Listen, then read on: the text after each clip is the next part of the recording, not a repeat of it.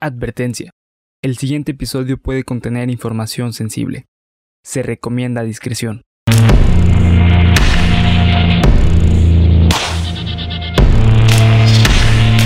Cuéntamelo de nuevo. Estás escuchando, cuéntamelo de nuevo, parte de Geek Supremos para YouTube y Spotify. Y otra vez es martes, amigo, martes tenebroso, martes de historias, creepypastas y leyendas. ¿Y cómo estás, amigo? Un martes después de Día de Muertos. No, hoy es Día de Muertos. Hoy es Día de Muertos. Hoy es Día de. Muertos, El día que así que- estamos, digo, el día que estamos grabando no es Día de Muertos, pero el día que se sube este capítulo sí es Día, de, Muertos. Así, es. Entonces, felicidades a todos los que sean que estén celebrando sus muertitos. Este, a mí es una celebración que sí me gusta. Creo que nos da mucha identidad como mexicanos el Día de Muertos. Ah, sí, digo, la, neta es que creo que existe un poquito de esta creencia falsa que es totalmente mexicano, pero en realidad no. eh, Es prehispánico, ¿no? No, Más bien. aparte que es prehispánico, eh, hay muchas culturas a lo largo del mundo que eh, también celebran sus muertos.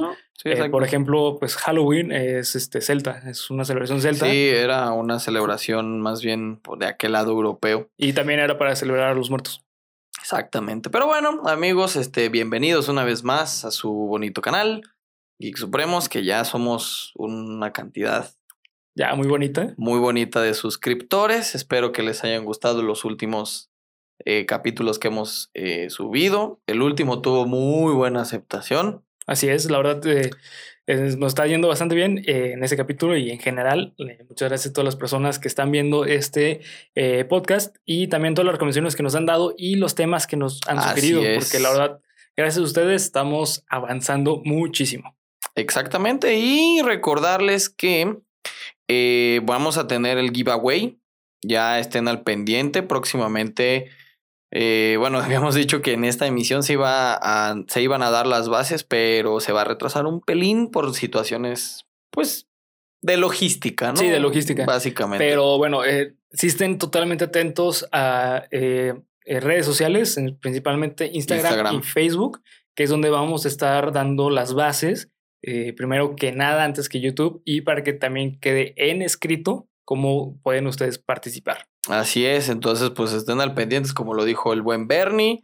Instagram de Geek Supremos, Twitter de Geek Supremos, YouTube, Facebook y Spotify. Spotify. Pero bueno, las bases van a estar principalmente en Instagram. Ya diremos con detalle este, cuáles van a ser las bases y cuáles van a ser los premios. Entonces, pues estén al pendiente. Así que no sé si tengas que hacer algún anuncio más, amigo. Eh, no, nada más, simplemente eh, pues síganos en redes sociales. A mí me encuentran como bhr.ruy. A ti, ¿cómo te encuentran, Abel? Yo estoy como Alex Bazuques en Instagram y como Alejandro Vázquez en Facebook, así bien sencillo, me pueden encontrar. Y bueno, todas las recomendaciones que nos quieran dar, ya saben, aquí abajo en la descripción, en los comentarios más bien. Y pues nos pueden mandar un mensaje al Twitter, a Instagram, a donde ustedes quieran, comentándonos qué les gustaría ver en futuras emisiones, tanto de Geeks como de Cuéntamelo de nuevo. Así que, pues sin más, amigos, los dejamos con el capítulo 8. Ocho. Capítulo 8 de Cuéntamelo de nuevo.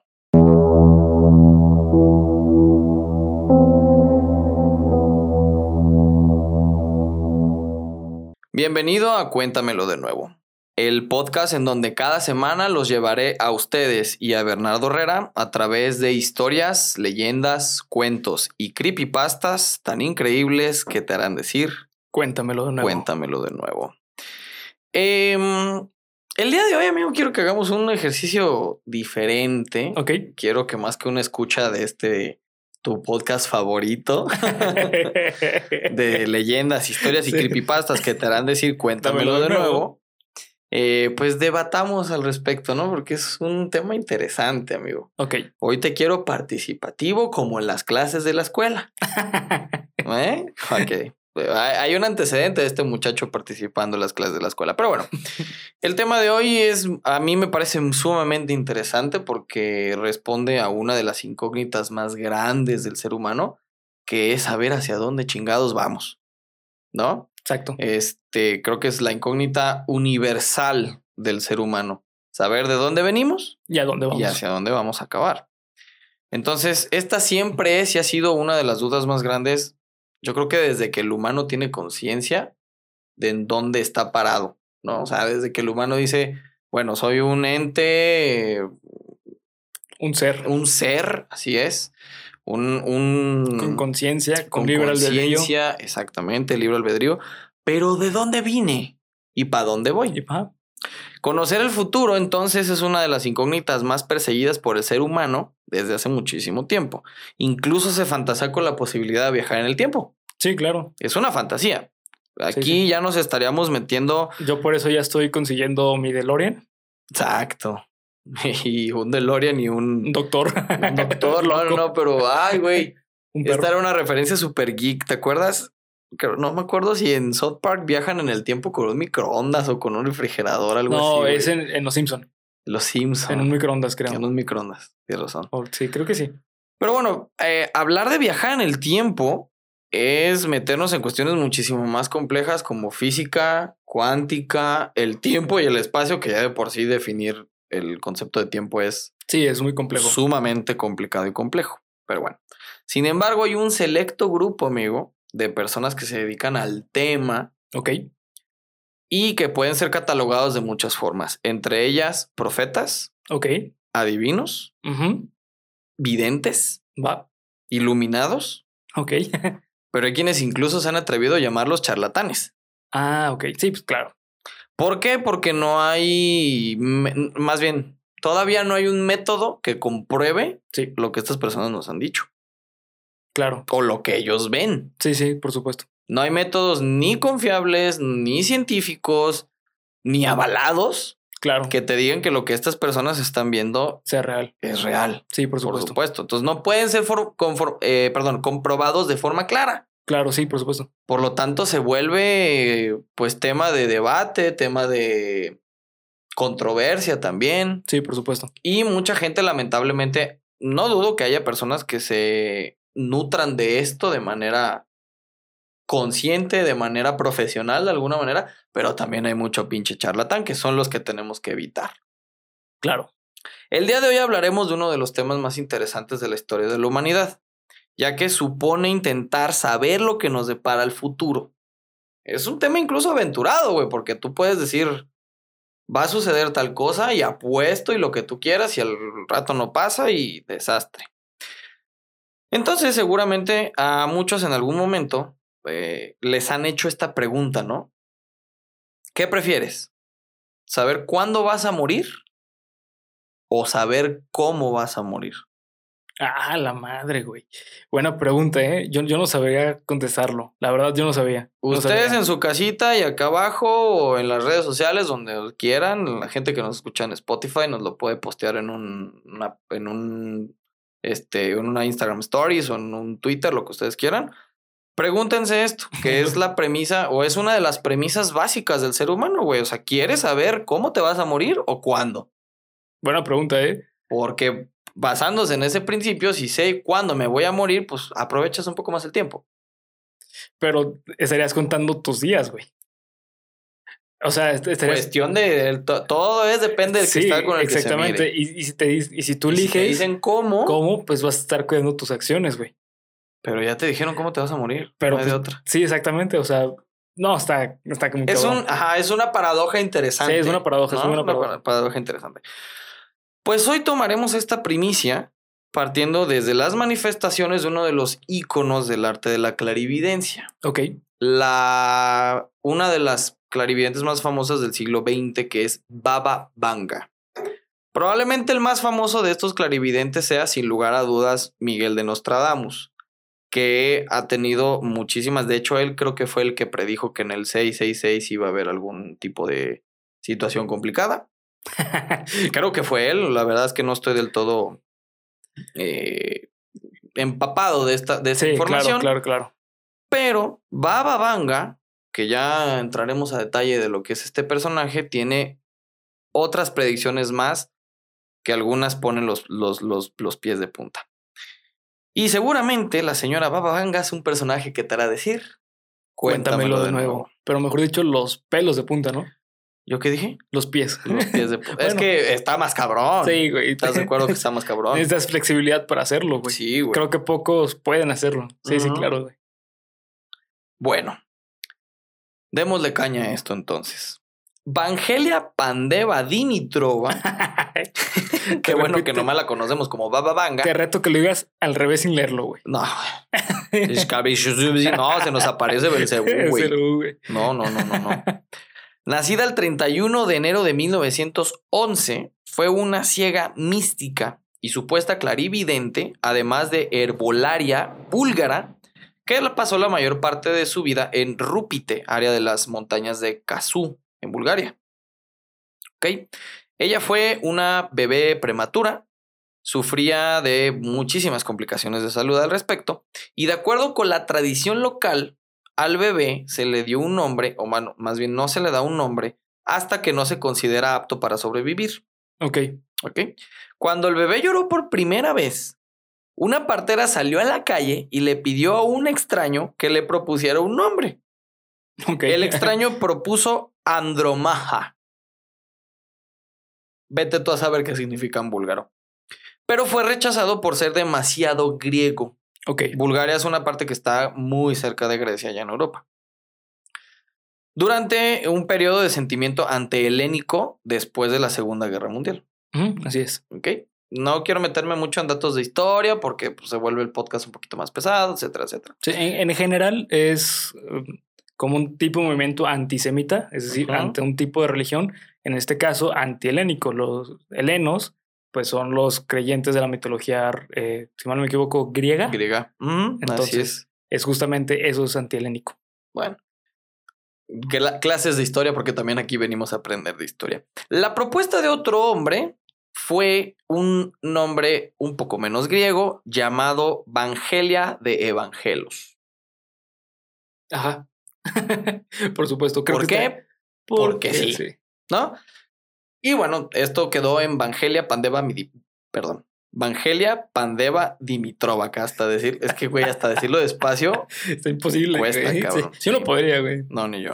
Y eso que lo estoy leyendo.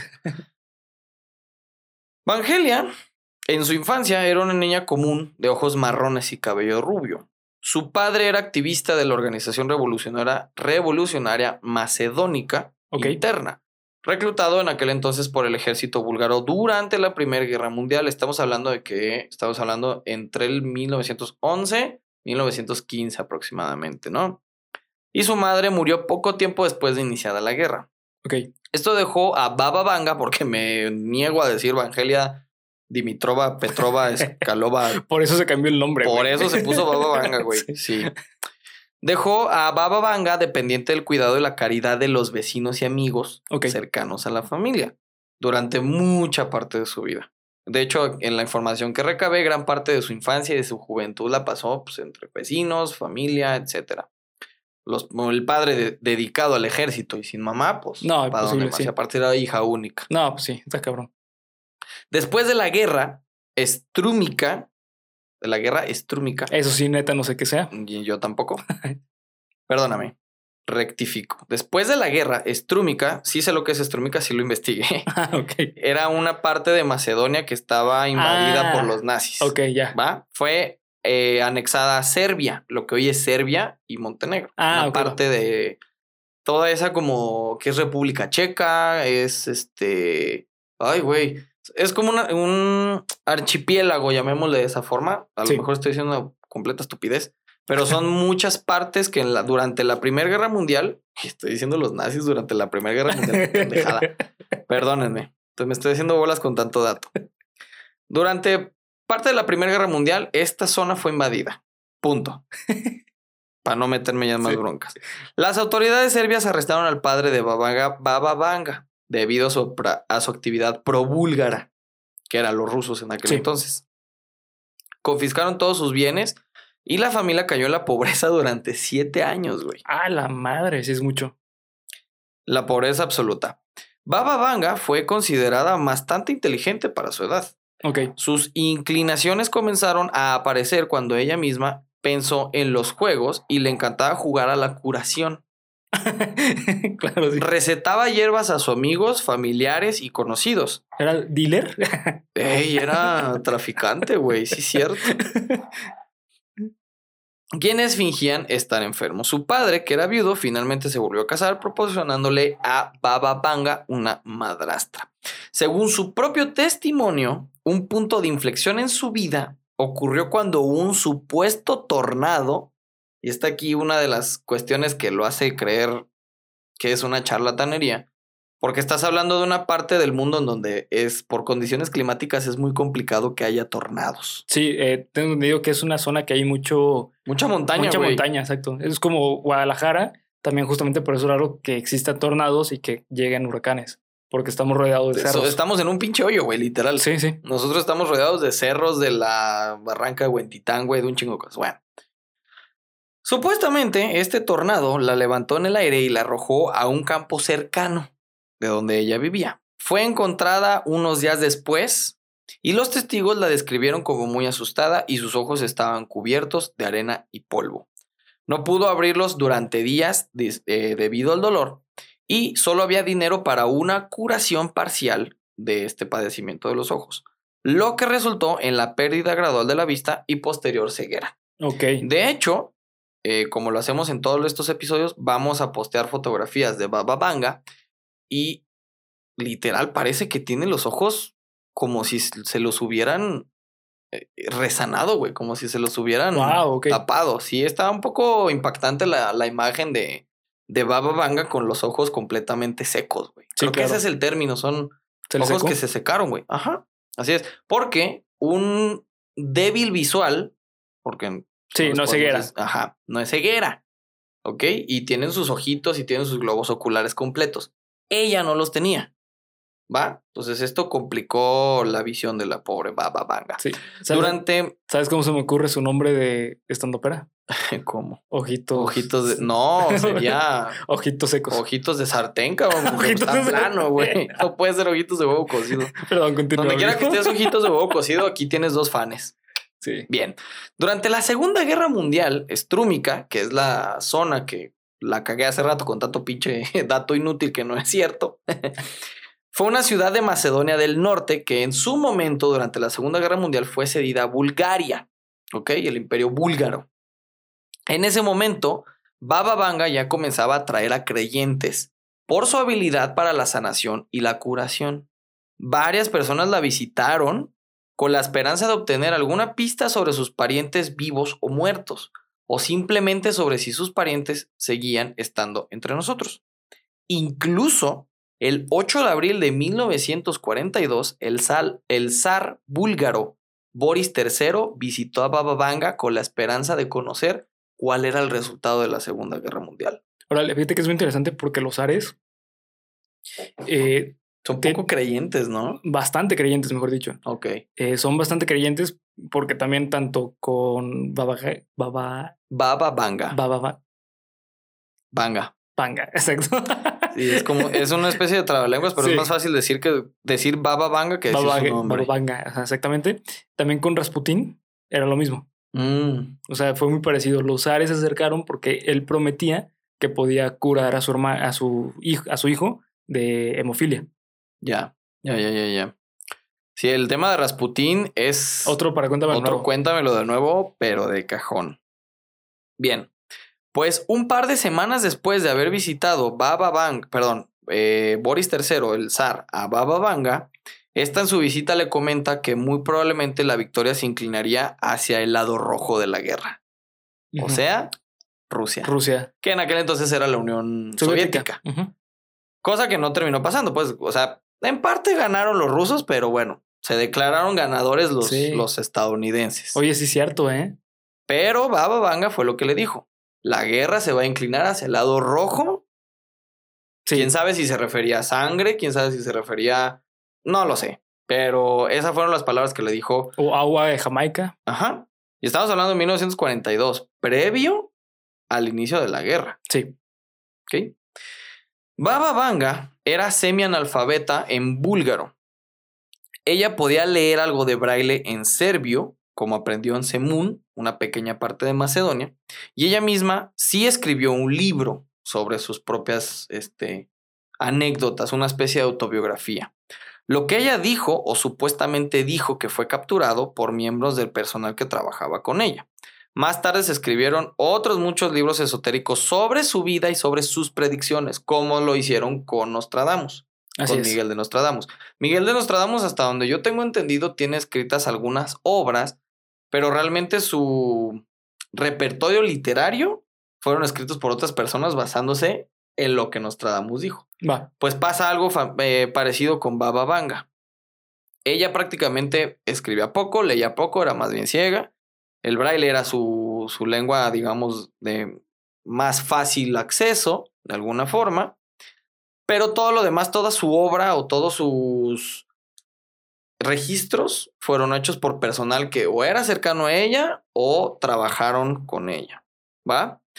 A principios de 1976, la cantante yugoslava Silvana Armenulic, espero pronunciarlo bien porque ya saben que aquí las clases de lengua son gratuitas, sí, no, no tenemos estudios. No. estaba de gira por Bulgaria y decidió reunirse con Baba Vanga. La reunión fue de hecho desagradable. ok. Baba Vanga solo se sentó en una silla y se dedicó a mirar por la ventana de espaldas a Silvana. Mirar, wow. ¿Cómo lo hizo? Bueno, o sea, es cierto. Sí. Buen pu- buena puntualización. O sea, me imagino que ella solo estaba este, de frente hacia la ventana, básicamente. Dicen eh, las personas que estaban en aquella reunión que Baba Vanga no habló nada. Absolutamente nada. Silvana hacía preguntas, e indagaba en situaciones pues personales y ella no habló. Después de mucho tiempo, Baba Vanga finalmente pronunció palabra y cito. Nada. No tienes que pagarme nada. De hecho, no quiero hablar contigo. Wow. Ahora no. Ve y vuelve dentro de tres meses. Cuando Silvana se dio la vuelta y caminó hacia la puerta, Baba Vanga le interrumpió de nuevo, diciéndole, y cito, espera, de hecho, creo que no podrás venir. Ve, vete. Si puedes volver en tres meses, hazlo. Aquí te estaré esperando. Silvana tomó esto como una confirmación de que ella moriría y dejó la casa de Baba Vanga llorando y entre muchos lamentos. la madre. Armenulich murió dos meses después, el 10 de octubre de 1976, en un, auto, en un accidente automovilístico junto a su hermana. Ok. Cosas que te da visitar este tipo de gente, ¿no? Que no sabes si de repente vas a salir y a los dos minutos chingaste a tu madre. Vanga predijo supuestamente otro reino del ser. Entendamos esto como se supone que ahorita estamos, por lo que investigué y hasta donde mi criterio me da, estamos en el reino de Cristo, de Dios, del, de venimos de alguna manera de un sentimiento monoteísta. Hay algo que nos creó. Es a lo que me refiero. Ok. Baba Vanga predice o predijo supuestamente que tendríamos otro reinado de otro ser. De, ot- de otra creencia. Ya van a ver más adelante. Alegando que culturas enteras comenzarían a extenderse a través de un mundo falso. Ok. Esta es una de las primeras predicciones escalofriantes de alguna manera que nos hace Baba Vanga. Ella afirma que, e, afirmó más bien porque ya está muerta, murió en el 96. Afirmó que en el 2003 cualquier persona sería capaz de pensar en sincronía con los demás, permitiendo una forma de existencia secundaria. Ok. Algo que si mal no recuerdo, en la física cuántica se le llama pensamiento colmena. Es decir, lo mismo que tú estás pensando en este momento, lo estoy pensando yo. Ok. Más o menos entendido el concepto. Posteriormente, me- expertos en, digamos, este tipo de temas, no sé cómo llamarlos realmente, pero expertos relacionados en el tema de la adivinación, clarividencia, metafísicos, que creo que es como se les conoce, Sí. afirman que ella se refería al boom del Internet. Ah, ah, bueno, sí. Hoy en día todos estamos conectados a través de una conciencia que es la red. Es la red. Sí, claro. Entonces, por ahí más o menos está. Es que esto lo quiero poner de antecedente, es mi opinión. No sé, Bernardo, qué opina al respecto. Pero para mí, este tipo de temas de la adivinación y la clarividencia se centran mucho en la interpretación. Sí. es- Interpretación de signos y oye, símbolos. Estamos pensando lo mismo. Estamos creo creo lo que tiene razón. Entonces, sí, y 17 años después de donde ella lo dijo. Sí. ¿Va? Entonces, para mí tiene mucho que ver con situaciones de interpretación de signos y símbolos. No quiere decir que lo que estén diciendo o lo que dijeron se tiene que hacer, porque esto lo afirma que en el 2003. Estamos hablando de que el boom de Internet fue 2010, 2008. No, fue. Es que, eh, bueno, el Internet en sí, el boom lo tuvo. Existió desde hace un Sí, pero el boom lo tuvo a partir de los 2000, güey. Sí, Porque sí, sí, sí, en, sí, sí. esa época ya se utilizaba el correo electrónico, ya se utilizaba. La red como el- tal, el, el- dominio exactamente. www ya Sí, existía. sí. El w- World Wide Web. World Wide, ajá, y el arroba. El arroba, sí. Que algo que revolucionó Internet completamente El arroba. fue el arroba. Y hoy en día no sigue siendo Y hoy en día sigue siendo un símbolo que cambió no nada más el Internet, el mundo entero. el mundo, sí. Pero bueno, ella afirma esto y posteriormente investigaciones de profesionales en el tema, que insisto, me quedaré con que son metafísicos, indagan en qué es esto. Todos, hoy en día, todos pensamos a través de una supuesta conciencia colectiva, como lo dijo Bernardo, que es el Internet.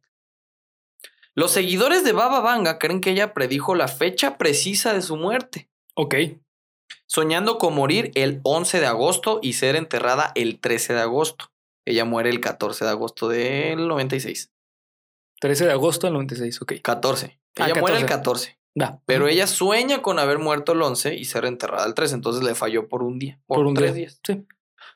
Poco antes de eso, ella había dicho que una niña ciega de 10 años que vivía en Francia heredaría su regalo. Su legado, perdón. Y que la gente pronto se enteraría de ella. A la fecha, no hay tal niña. Ok. No existe tal niña. Esta situación de creer que tienes un heredero, se tiene también el precedente del Dalai Lama. Sí. Los Dalai Lamas, o los lamas más bien, que Sí. sin albur, tienen esta característica de saber en dónde, en qué momento y con quién van a reencarnar, porque ellos no renacen, sí. reencarnan. ¿Ok? Entonces, esto es una creencia un poco, pues ahí medio extraña de cómo Baba Vanga pudo haber sabido o supo en dónde y con quién iba a renacer. Pero a la fecha no hay registro de tal niña. ok. Y estamos hablando de que el 96, 24 años. cuatro años después. La predicción más acertada de Baba Vanga fue en 1989 y fue una que sacudió el mundo entero a principios del siglo XXI. Ella predijo un ataque contra los Estados Unidos y lo hizo entre lamentos y llantos, de la siguiente forma, y cito. Horror, horror, destrucción. Los hermanos estadounidenses caerán después de ser atacados por dos pájaros de acero. Los lobos aullarán en un arbusto y la sangre inocente brotará de las cloacas. Si ustedes creen que fue Nostradamus el que predijo lo de los atentados, no, fue esta señora. ¿Ok? Quiero también sentar el precedente de que Miguel de Nostradamus fueron hace muchísimo sí, más. muchísimo antes. Muchísimo más. Y de todos modos también hubo esta, insisto, interpretación de lo que Nostradamus en algún momento pensó que sería el ataque de, lo- de las Torres Gemelas. Como quiera que fuera, Estados Unidos ya sabía de esto. Bueno, así. Sobre advertencia no engaño. ¿no? Estados Unidos ya sabía de esto. sí. A partir de ahí, la popularidad de Baba Vanga fue en aumento. Y posteriormente se, documentarios va, se documentaron perdón, varias otras predicciones más. Que al día de hoy no existe una fecha exacta. O sea, no es como decirte 11 de septiembre del... do- no, perdón, 11 de septiembre de 2001. Exacto. Existen años nada más, y existen fechas, existen acontecimientos. Eso es lo que predijo Baba Vanga. De hecho, existe un documento que seguramente se los vamos a compartir en Instagram y en Twitter, donde está año por año lo que va a ocurrir. Ok, qué chido. Hasta el 5079. Hasta el 5000. Esta señora se puso a trabajar. Mira, pues mínimo, ya sabemos que el mundo va a existir hasta el 5000. Ah, esa es la premisa, amigo. En el 5079 se acaba esto. Ajá. Eh, bueno. Hasta Vivi- ahí llegamos vi- según vivimos, Vanga. vivimos una parte, entonces. Exactamente.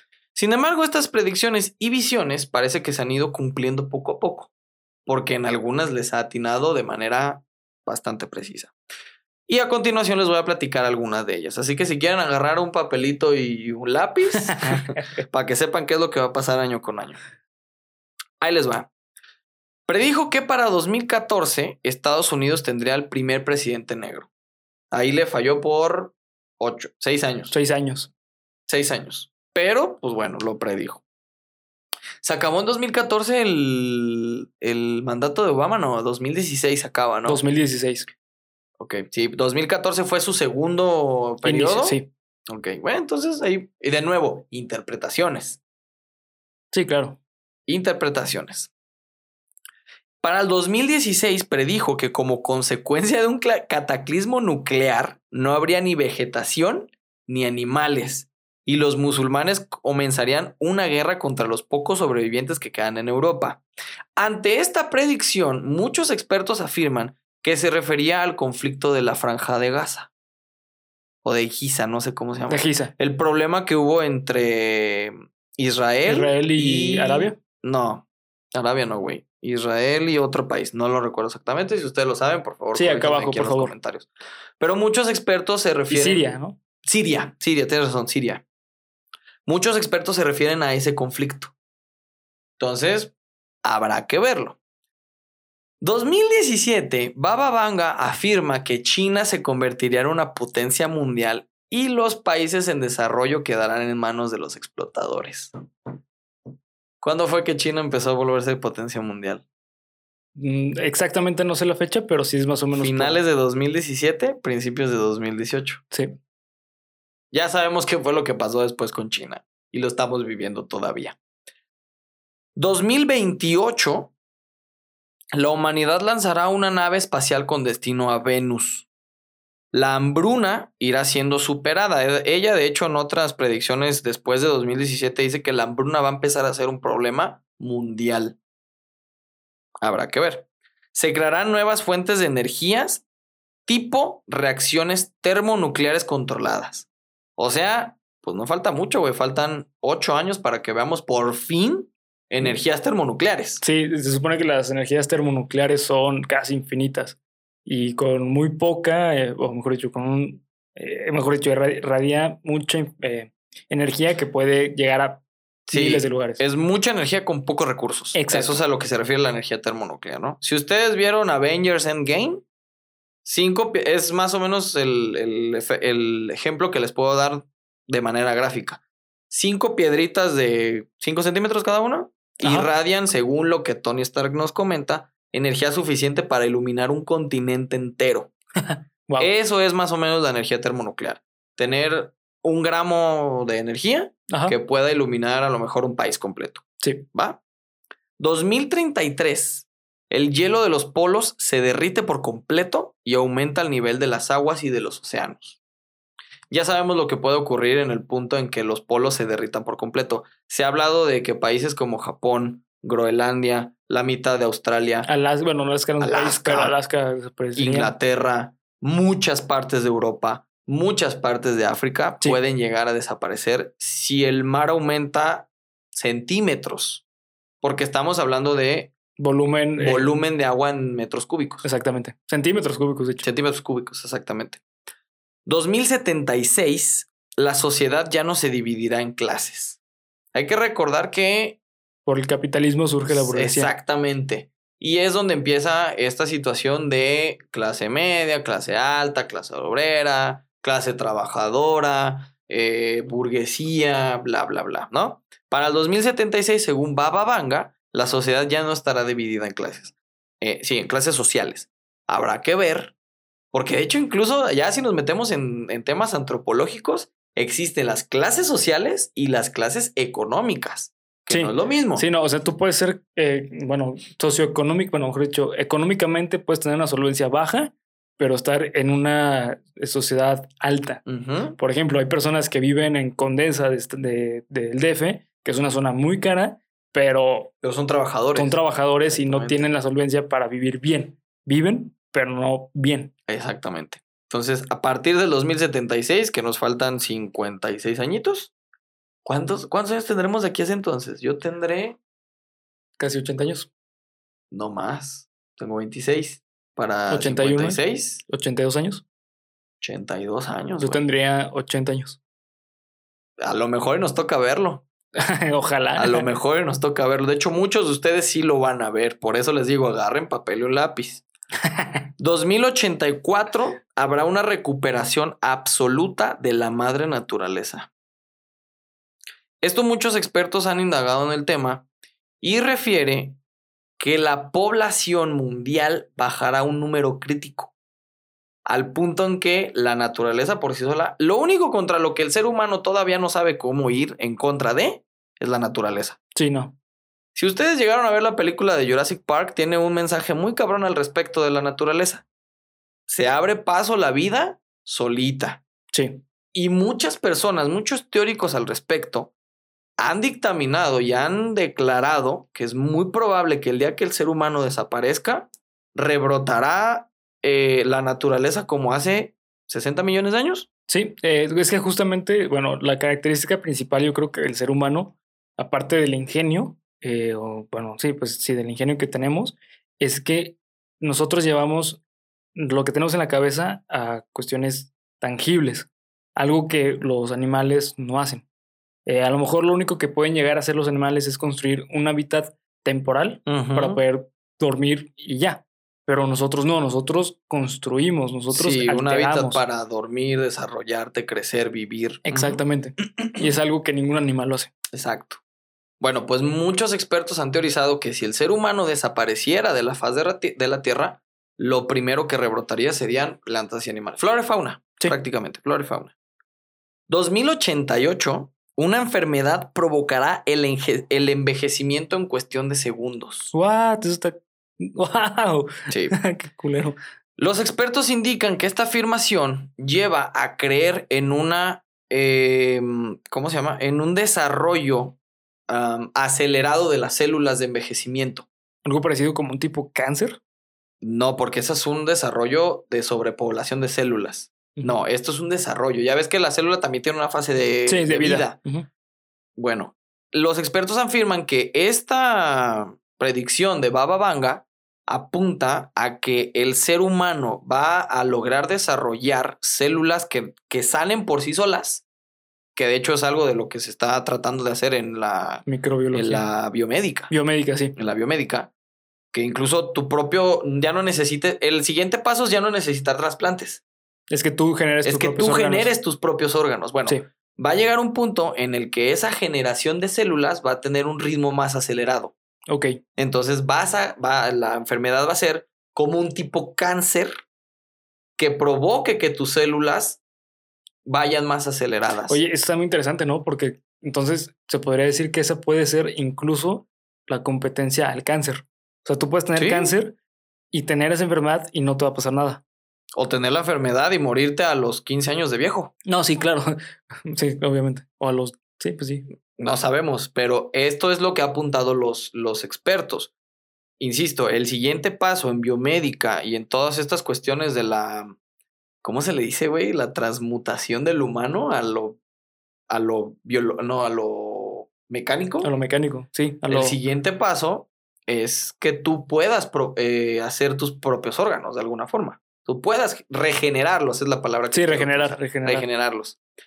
2100, o sea, hace en 80 años, que si te pones a pensarlo en términos macrouniversales, güey, no es mucho tiempo. ¿En cuánto? En, 100 en 80 años. Sí, en 80 años es, eh, o sea, es poco realmente. Por supuesto, para nosotros decimos, puta, güey, 80 años, pero en términos macrouniversales es No, una fracción de tiempo. No, y es poco. O sea, si nos ponemos a analizar cuestiones de hoy en día, hay cosas que pasaron hace 100 años y siguen siendo actuales. Sigue siendo relevante. siguen siendo relevantes o que hoy en día se siguen desarrollando. Por ejemplo, los cómics.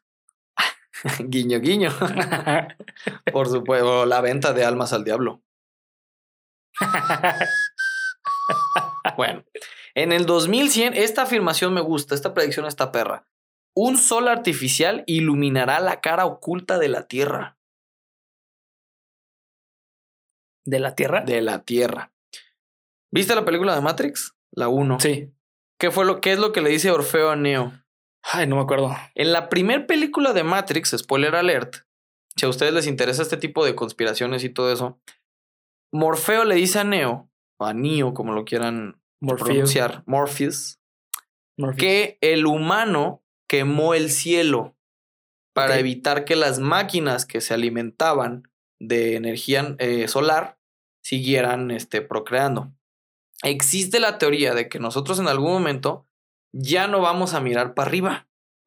sino que el futuro de la Tierra Es hacia abajo. es sí. hacia abajo. Entonces, probablemente esta predicción de Baba Vanga se refiera a que en las entrañas de la Tierra, para donde vamos, haya un sol artificial, porque dice la cara oculta de la Tierra. Ok. Si me dices la, la parte oscura de la Luna, Sí, claro. es otro tema, Sí, sí. Pero te está hablando de la cara oculta de la Tierra, güey. Lo que nosotros no hemos visto de la Tierra. Ah, ok. Ojo, Sí. esta, esta me gusta. Sí, eh, fíjate que esa es una interpretación que sí, es que Es, volvemos al problema de la interpretación. exactamente es el, justamente el problema. O sea, es una interpretación que tú puedes creer que se refiere a algo o que se refiere a otra cosa. Porque uh, puede ser que un sol artificial se refiere a lo mejor a una tecnología en general, porque la tecnología es artificial. Y el Puede sol es lo que te ilumina. Entonces, O puede ser que lleguemos a recrear la energía suficiente para tener un sol artificial, güey. sí, también. Son 80 años. Sí, sí. Y al ritmo al que va la, la, cosa, ciencia, sí. Es poco, 80 años. 2183, otro- otros 80 años después. Una colonia probablemente humana, ojo, una colonia probablemente humana llegará a Marte a ser una potencia nuclear y demandará la independencia de respecto a la Tierra. wow. Ojo, Sí. ojo que quién sabe las especies y en lo que vayamos a mutar Sí, nosotros claro, claro. o lo que venga de nosotros. Sí. Porque aquí lo aclara, una colonia humana en Marte llegará a ser una potencia nuclear y demandará la independencia del resto de la Tierra, güey. 2167 aparece una nueva religión. Chingate esa, güey. ¿En qué año? 2167. O sea, tuvieron que haber pasado 2167 años para la aparición de una nueva religión. Porque esto estamos hablando de que Cristo vino hace 2020 años. Sí, digo, también hay que tener en cuenta que eh, religiones surgen a cada rato. Eh, Pero no todas que cambian a la humanidad Sí, entera. no, no. De hecho, solamente han habido muy pocas. Han existido muy pocas. 2221, la humanidad busca vida extraterrestre en el universo. De hecho, se me hace estúpido que sea para ese entonces, güey. Sí. Ya lo estamos haciendo desde ahorita. Sí, sí. Pero lo interesante de esta predicción viene en que descubriríamos algo terrible. Así lo deja. La humanidad busca vida extraterrestre, pero descubre algo terrible. Expertos creen que la vida extraterrestre, entiéndase vida extraterrestre que no está en nuestro plano, en nuestra atmósfera, no son precisamente amigables. Sí, claro. Existe la teoría. Sí, sí, claro. Lo que buscan son recursos. Son recursos, sí. Esto lo hemos visto en muchísimas películas, pero es una teoría que ya tiene un fundamento científico. ¿Ok? No son precisamente amigables. No son, no son, no es que nos estén observando, nos están cazando. Está esa teoría. Sí, sí, claro. Así como existe la teoría de que son demasiado inteligentes para rebajarse a nuestra, Sí, para acercarse aquí. para nos- acercarse de este lado. Exactamente. También. Que de hecho es, muy curioso porque mencionan, eh, justamente si te das cuenta, los, eh, las aves- los aves- avistamientos de, de ovnis incrementaron a partir de la Segunda Guerra Mundial. Ok. ¿Qué pasó en la Segunda Guerra Mundial? La bomba nuclear. Ya, exactamente. Eh, hay teorías que mencionan que la razón por la cual ha incrementado la visión o el avistamiento de ovnis ah, por la tecnología nuclear. por la tecnología nuclear, que porque Oh eso es un foquito rojo para... Es un recurso. Es un recurso, aparte que es un recurso, es un foquito rojo para ellos como peligro, porque dicen, oh, no manches, estos cuates ya tienen Mm, algo ya. que puede destruir su propio planeta. Sí, sí, sí, sí, sí, sí. Eso es lo interesante. Entonces, bueno, para el 2221, pues ya vamos a descubrir algo muy feo en el universo. ¿Qué puede ser? Desde una raza que nos pueda destruir hasta, pues podemos acabar con la creencia de un dios. Podemos por fin ver de dónde venimos. Nietzsche va a estar feliz, güey. Sí, sí, sí. Como dijera Nietzsche, sorpresa, Dios Sí. está muerto. Sí. 2256, una nave espacial llegará a la Tierra trayendo consigo nuevas enfermedades. Cabrón, si con las enfermedades de aquí nos está llevando la chingada, güey, Sí, no me quiero imaginar lo que haya fuera de con nosotros. Digo, a, no sé ustedes, amiguitos supremos y amiguitos, cuéntamelo de nuevo, lovers. Súper forzado. sí, sí, es que no, se den el lovers, no sé. No, Déjenmelo en los comentarios si ustedes creen o no. Yo sí creo que hay. ¿Tú crees que hay vida fuera de este planeta? Sí, creo que es este cerrarse mucho a la posibilidad de que no exista. Eh, creo, justamente como yo lo he mencionado muchas veces, yo soy ateo. Entonces yo la verdad creo muchísimo más que se puede comprobar que existe un alienígenas, porque vamos, o sea, conforme hemos avanzado en la tecnología y avances científicos, nos hemos dado cuenta que en realidad el universo es No, estúpidamente es- enorme. Es por pura pinche matemática, güey. Exactamente. Simplemente y por probabilidad y Es por estadística. probabilidad y matemática. sí. Exactamente. Eh, De hecho, las teorías de los universos paralelos, todo parece indicar que debe de existir otro planeta Tierra sí, en alguna parte del universo. sí, de hecho. Con humanos o sin humanos. Sí, Pero debe de existir otro planeta Tierra en alguna parte del universo. Bueno, exactamente. 2302, todavía no acabamos. 2302, muchos secretos del universo serán revelados por fin a la humanidad. De aquí hacia el 3800 son mm, predicciones en post del desarrollo humano. Te habla de una nueva raza, te habla de una nueva especie de animal, te habla de la humanización de los animales, te habla de la hibridización entre animales y entre humanos y especies, güey. Fíjate que hace poco vi una noticia, güey. No sé si sea real. eh, espero que sí, porque estaría muy chido. Eh, que se supone que en Japón ya se está empezando a dialogar eh, el poder legalizar, güey, y hacer híbridos de animales con humanos. Con humanos.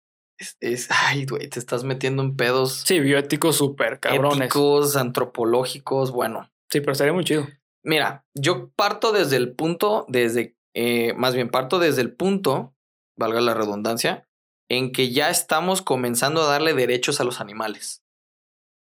Exactamente. Antes, no, antes tenían derechos, güey. Antes, no, antes eran animales y se acabó. Sí, güey. Ahora ya forman una parte importante de la humanidad y de la existencia propia del ser humano. Por Sí. supuesto. Sí, claro. De ahí a darles derechos, no sé. Para mí es un tema de debate Sí, interesante. Pero, insisto, de aquí del 2300 para abajo, te habla ya de la mezcla de razas. ¿Ok? Y de la hibridización, sí. O hibri... Sí.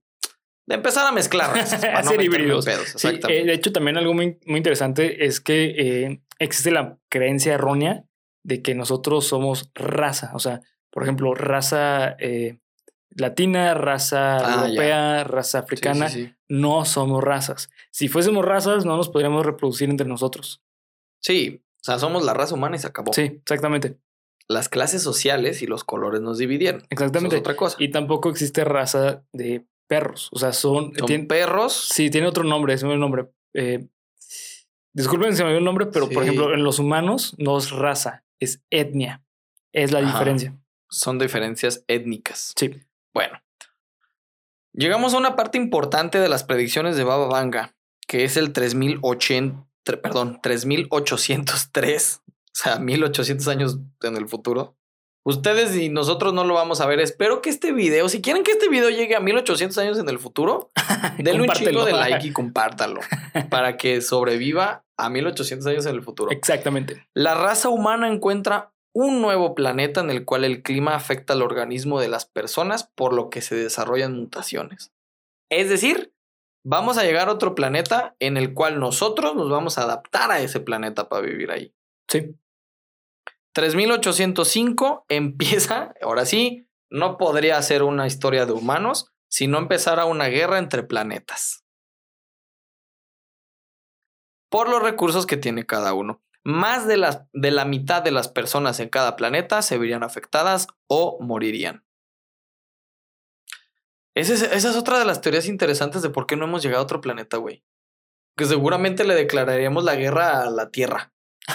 sí, güey. Así, güey. Totalmente. Así. ¿Por qué? Porque a lo mejor en ese lado no hay suficiente carbón, güey, no hay suficiente agua, Sí. no hay suficientes recursos como lo que ya comentamos anteriormente. No, y aparte, o sea, es bastante curioso porque estamos hablando de un avance científico, pero que a la vez estás empezando de cero. Entonces sería normal que la racionalización también se regrese como a esa época de colonización. Sí, exacto. Es el ciclo de la vida, el ciclo natural de la vida. Así de sencillo. 3854, el desarrollo de la civilización humana se detiene. Las personas empiezan a vivir en multitudes como bestias otra vez. Lo que acabamos de decir del ciclo de la vida, güey. Va a llegar un punto álgido en el que la humanidad ya no va a tener para dónde hacerse, güey. Ya no van a haber recursos, ya no van a haber avances, ya no va a haber mutaciones, adaptaciones, y pues vamos a ser cavernícolas otra vez después de 80 millones de años. Sí, pues sí, claro, por supuestamente. Sí, claro. Estás empezando de cero. 4304, para esta fecha se ha encontrado la panacea para curar todas las enfermedades. O sea, tenemos que esperar 2300 años más. Para, pues sí, güey. Sí. Se, se especula mucho de si los siguientes humanos van a ser capaces de curar sus propias enfermedades. Sí, Esa se cree que es la siguiente evolución. sí, O sea, estamos hablando de que cada pe- periodo evolu- de evolución, según las teorías eh, expuestas por Darwin y Dala, tenemos y un avance. cada cierto tiempo hay una hay un o- Un ¿cómo eslabón. Un- o un eslabón un ava- una evolución Sí. prácticamente del genoma humano Ajá. del ADN del cromosoma de lo que tú quieras tienen que evolucionar porque el humano se ha ido adaptando como lo fue desde el chimpancé el Australopithecus el Homo erectus hasta el Homo sapiens que somos todos nosotros que ya pensamos, podemos crear este, herramientas para sobrevivir, cazamos, nos reproducimos, tenemos conciencia. El siguiente paso es que seamos autosuficientes independientemente del resto de la gente. Es decir, que ya vas a poder eh, curar tus propias enfermedades, que ya vas a poder curar tus propios eh, recursos monetarios y alimenticios. Es decir, que tú, propio, tú propiamente vas a crear tu alimento, pero de una manera orgánica. O sea, no vas a tener que depender de otro ser vivo, sino que tú mismo vas a secretar alguna sustancia Ya. que sea alimento. Sí, sí. ¿Me explico? Sí, sí. Yo sé que me estoy metiendo en muchos pedos, pero estamos hablando de en 4000 putos años, güey, en 2300 años. Sí, es mucho. Sí, claro, es. Sí, sí, la verdad. Y más que nada porque eh, se considera que el mayor avance que ha tenido la humanidad es a partir de los. La creación de la rueda, ¿no? No, no, no, no, no. A partir de los 1980, creo que de los 80 para acá. Sí, de los 80 para acá ha habido un avance en la tecnología estúpidamente como nunca ha habido en la huma- la humanidad. Y estamos Entonces- hablando de que 40 años. 40 años. Sí, ajá, 40 años. Entonces se considera, sí, como más o menos 40. Entonces se considera que es común que después los avances sean aún más rápidos. O sea, si en 40 años hemos avanzado lo que no avanzamos durante miles de años, entonces es común que, o sea, tiene sentido que para el próximo avance, Para el próximo milenio, güey. exactamente, así sea el avance fácil. de cada cinco años, por ejemplo, ¿no? Para el próximo milenio. Claro, sí, por supuesto. Entonces imagínate que se haya encontrado la panacea para curar todas las enfermedades. Se me hace increíble que para dentro de 4000, 2300 años sigan habiendo enfermedades. Bueno, supongo que avanzan conforme el humano. Sí, claro, por supuestamente. No somos perfectos, somos sistemas que tienen debilidades. Exacto. Para el 4599, ya merito terminamos, la gente alcanza la inmortalidad. Wow, ok. Lo que les digo, llega un punto en el que el siguiente paso es ser autosuficiente de manera independiente. Ya no vas a necesitar de otros para trabajar, vivir, nada. De hecho, otra teoría, yo sé que esto a lo mejor más que las predicciones de Baba Vanga son teorías de la humanidad, pero otra teoría se dice que va a llegar un punto en el que el ser humano ya no va a nacer, ya no se va a reproducir. Los que estén Son los que van son a los que se van a quedar. Ok. Esa es otra de las teorías que existen al respecto de la evolución del humano. Está interesante, ¿eh? Está interesante porque se ha descubierto que existen organismos prehistóricos que siguen con vida. Como por ejemplo, hay ciertas bacterias, ciertos virus y el, el dato más eh, em, congruente que se tiene al respecto es la barrera de coral. Ah, claro. sí, la barrera de coral es un puto dinosaurio en el, en el océano, güey Sí, tiene millones de millones de años existiendo. sí. pero Y es un organismo. es un organismo vivo que se ha ido muriendo por la contaminación y eso es otro tema. Pero es un organismo vivo que tiene millones de años existiendo. ¿Qué es lo que le llama la atención a los, a los Científicos. científicos? Es que no ha evolucionado. Ah, ok. Son los mismos corales de hace 100 Mil- millones sí. de años, güey. Claro. Entonces, la teoría que se tiene al respecto del siguiente paso de la humanidad, aparte de ser autosuficiente, No, no, no toques ahí, porque Ay. hace, hace estática. hace estática, lo siento, es que los, los humanos ya no van a nacer ni a reproducirse. Los que están son los que se quedaron. Va. Y gracias a Dios y al mundo entero, ya terminamos ahora sí, para Baba Vanga, el mundo se acaba en el 5079. Ok. Fin del mundo para Baba Vanga. Aquí ya no se, no se tienen detalles al respecto. Eh, se cree que Baba Vanga cree o dejó entredicho que el fin del mundo es en la Tierra. Ok. Es decir, el humano se irá Sí. al universo como ya se cree que, se- que pasaron con otras culturas. Como se cree que, se pas- que pasó con los mesopotámicos, como se cree que pasó con los mayas, como se cree que pasó con los... Ay, ¿cómo se llamaban estos? Los... mm, mm, mm, Antes de los mesopotámicos, babilónicos. Babilónicos. Creo que sí. Sí, los Que babilónicos. se cree que se fueron a las estrellas. Y que el legado que dejaron fueron las pirámides, los monumentos, los jeroglíficos, etcétera, etcétera. Bueno, Baba Vanga cree o se teoriza que el fin del mundo es aquí en la Tierra. Ya no Pero va a haber- No de la humanidad. pero no de la humanidad. El fin del mundo en la Tierra. Entonces se teoriza que el, el futuro del humano después de 3.000 años es en las estrellas. Ok. Que es, yo creo, la predicción más bonita que nos puede pasar, sí, güey. claro. Porque, sorpresa, señores que están viendo este programa y en la opinión de un humilde servidor, el planeta como lo conocemos se va a acabar. Se va a acabar, güey. Sí, sí. Va a llegar un punto en el que no va a haber agua, no va a haber para dónde hacerte. No, y eh, de hecho se menciona que el fin del mundo más próximo o que puede pasar primero es que el sol deje de dar energía. Sí, güey, pero eso yo creo que ni en los 3000 años que No, no, no. Vanga cree que, que No, no, nos quedan. eh, o sea, en cuanto a hechos científicos, en cuanto a teorías realmente científicas, se considera que el, el mundo... el, más viable, ¿no? El más viable, exactamente, es justamente cuando el sol deja de dar energía. El momento en que el sol de- deje de dar Se energía, acabó. se acabó. Y de hecho va a ser antes de que dé energía, termine de dar energía, porque la energía Sí, se la luz solar, ajá, la luz solar este, tarda, creo que 6, 7 minutos en llegar Sí. a la Tierra. Entonces, primero se va a apagar el sol y luego nos va a cargar la chingada a nosotros. Sí, no, y aparte, o sea, lo, lo que se menciona es que no es que se va a pagar así de golpe, No, no, sino no. que va a ser un proceso y en ese proceso es el fin del mundo. De hecho, ya está empezando, güey. Ah, sí, pero lleva... Hace 8 o 9 años este, se registró una bajada de temperatura en la superficie solar. Sí, de hecho, por eso eh, el 2012 era como el miedo de, de que, ah, este, se va a acabar la energía solar. Sí, o no. algo parecido, no. No, y no estamos hablando de que si el sol se apagara, independientemente de cómo fuera el proceso, solo nos cargaría la chingada a Sí. nosotros como la Tierra. Es el sistema solar entero. Sí, sí. ¿Por qué? Porque el sistema solar basa su energía en la, atmo- en el, atmósfera, no, en la mm, orientación gravitacional, la energía gravitacional del, del Sol. Sí, sin el Al sol. no haber una estrella central, es como cuando tú apagas un ventilador, todo deja de girar y se desmadra para abajo. Eso es lo que va a ocurrir cuando el sol se apague. Sí. Pero no lo vamos a ver ni tú, ni yo, ni las personas que vivan en el Nah. 579. Pero si lo ligamos a eso que tú estás diciendo y a lo que menciona Baba Vanga, güey, a lo mejor ocurre y es donde nosotros Sí, buscamos ¿cómo nos otros vamos? soles. Oye, sí, cierto, ¿eh? Oh, sí, cierto, sí. Porque otra sorpresa que les tengo, y si les gusta a ustedes este tema, lo pueden investigar.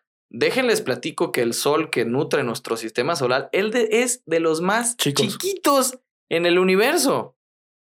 Sí. Hay macroestructuras Enorme. que no, sí, sí. no tienes tú, la, no te da tu- la imaginación como humano para pensar el- en el tamaño y la energía que emanan esas estrellas. Una de ellas, por ejemplo, de las que más grande se tiene registro es Aldebarán, Ah, de sí. la constelación de Tauro. Ajá, de Tauro, sí. Y hay otra en la constelación de Nebula, si no me equivoco. De Nebula, sí. Nebula, el- la de Nebula es famosa. y otra que es la de Canis Mayores, no sé qué madres, que Sí, se- se- son consideradas. Nuestro Sol es un considerado una nana amarilla, güey. Sí. estas son consideradas mega no sé qué chingados blancas, Ajá. que son, puta, nuestro sol es, Sí, es una micropartícula en el universo. exacto. Entonces a lo mejor ocurre eso, güey. Sí, sería muy interesante. A lo mejor ocurre eso. Y bueno, ya para terminar con esta lista que parece no acabar, les cuento una historia dicha por una coreógrafa y ex atleta olímpica quien visitó a la profeta búlgara meses antes de su muerte. De, de Baba Vanga, no de ella. Neshka Robeva, que si tienen oportunidad, eh, tiene un canal de YouTube Órale. donde cuenta historias y bla, bla, bla. Cuenta sus anécdotas como Deportista. Como deportista. Ajá. Quien en una entrevista hecha recientemente por una cadena de televisión de aquel país dijo ante las cámaras lo siguiente, y cito, La tía Vanga me dijo cuando la visité hace algunos años, Neshka, la corona está sobre nosotros. Entonces no me di cuenta de lo que significaban esas palabras, dice la deportista. Luego continuó diciendo que la palabra corona significa custodia en búlgaro y está conectada con el liderazgo ruso dentro del país, por lo que asumí que la advertencia significaba que Bulgaria sería controlada por los rusos. Hoy me, do- hoy me doy cuenta, dice el atleta, que a lo que se refería la tía Baba Vanga era a la gripe china, Coronavirus. coronavirus. claro. Entonces, amigo, hasta aquí las predicciones de Baba Vanga nos Pero, ¿qué- esperan ¿Qué año se lo dijo? eh, antes de su muerte en el 96. Ah, en el 96. Ok. Sobre el coronavirus hay un montón de teorías al respecto de que si sabía, si se sabía, si no sabía, etcétera. Eso ya mm, haremos, mm, sí, haremos un video al respecto. sí, sí. Pero bueno, estas hasta aquí son las predicciones más importantes de la tía Baba Vanga. Exacto. Eh, nos espera un futuro prometedor a todos nosotros. A mí lo que más de escalofrío me da son los siguientes 100 años. sí, lo bueno es que dudo que estemos vivos. ¿Quién sabe? 100 años es mucho, güey. O sea, de estos 100 años, o sea, del 2020, 100 años después. No, no, no, 80 años, güey. De aquí al 2100. Ah, ya, ya te entendí. O sea, Sí. estos próximos 80 años. Sí, pues sí, es lo que nos va a tocar vivir. Entonces, Eso sí son lo que más escalofrío me da, güey. sí. Pero bueno, compañeritos eh, y Ok. amigos de Cuéntamelo de nuevo, ¿qué te pareció el tema del día de hoy? Eh, la verdad es muy bueno. Me gusta mucho, eh, digo, como yo muchas veces lo he dicho, muchas veces yo soy ateo. Y creo que muchas de estas, este, pues, Profecías. profecías, eh, se ligan bastante bien o bastante eh, cercano a lo que es una religión. Y bueno, yo la verdad soy un poco de mente científica y la verdad es que las profecías, pues para mí no son nada, porque es- yo podría ahorita fingir que estoy diciendo una profecía Sí. como, ah, este, ahorita en cinco minutos va a llegar una pizza y nos van a regalar, ¿no? O sea, Estás ahí hablando un poco entre profecía y estadística, ¿no? exactamente. Puede ser otra. Exactamente. Eh, Claro. Porque qué tan probable es que pase eso, pero podría decir, ¿sabes qué? Ahorita, Va a caer un meteorito. ajá, o va a empezar a llover, que es muy probable que empiece a llover. Exacto, exacto, exacto. Entonces, es, yo creo que es esta cuestión del juego de probabilidad y estadística. Y creo que los que los profetas saben bastante bien sobre eso. De probabilidad estadística. Exactamente. Sí, sí, sí. Sí, yo también coincido en esta parte. También creo que. Yo no me considero ateo, yo sí me considero creyente, no un creyente de hueso- ¿Agnóstico? Ajá, no, pero sí me lo me considero. Agnóstico se llama. Sí, sí, sí, sí, porque sí creo en algo más allá de esta existencia que mi conciencia no entiende. Agnóstico, ajá. Eso lo creo yo. Pero sí creo también que esta cuestión de las eh, profesiones, prof- profecías, profecías, perdón, profesiones. eh, profecías, sí. eh, sí está muy ligado a la creencia religiosa. Al pen- ah, no a la creencia religiosa, al, Al pensamiento, pensamiento religioso. Sí, mágico, ajá. Mágico, mítico. Sí, creo que sí está muy ligado. Creo que sí está muy Sí. ligado. Pero bueno, déjenos saber en los comentarios cuál de estas predicciones, si ya las habías escuchado o si no, cuál de estas te pareció más impresionante. Y como siempre, recuerda que este programa es traído a ustedes gracias a Panda Comunicación Creativa. Eh, ya para finalizar con este bonito capítulo, acuérdense que vamos a dar el aviso aquí en YouTube del giveaway. Sí. Y vamos a dar las bases también en Instagram. Así que, truchas con lo, con lo que se viene. Muchísimas gracias a Panda Comunicación Creativa. Gracias a ti, amigo Samuel, por el nuevo intro, además de todo, Está muy chido. que ya lo debieron de haber visto los anteriores En programas. Geek ya Supremo, tenemos- sí. Ajá, ya tenemos intro nuevo. Bueno, Geek Supremos tiene intro nuevo. Cuéntamelo nuevo todavía, ¿no? Pero es que te decir algo. eh, Geek Supremos no tenía un intro tal cual. Ah, sí, no era una imagen moviéndose, pero ya Sí. tiene intro. Muchísimas gracias, Samuel, al respecto. Y muchísimas gracias a todos ustedes por el favor de su audiencia. Amigo, muchísimas gracias por permitirme hacer esta sección contigo. Y pues sin más, yo predigo que en unos dos segundos se va a acabar esto. Ahí se ven. Feliz martes. Feliz martes 2 de tenebroso.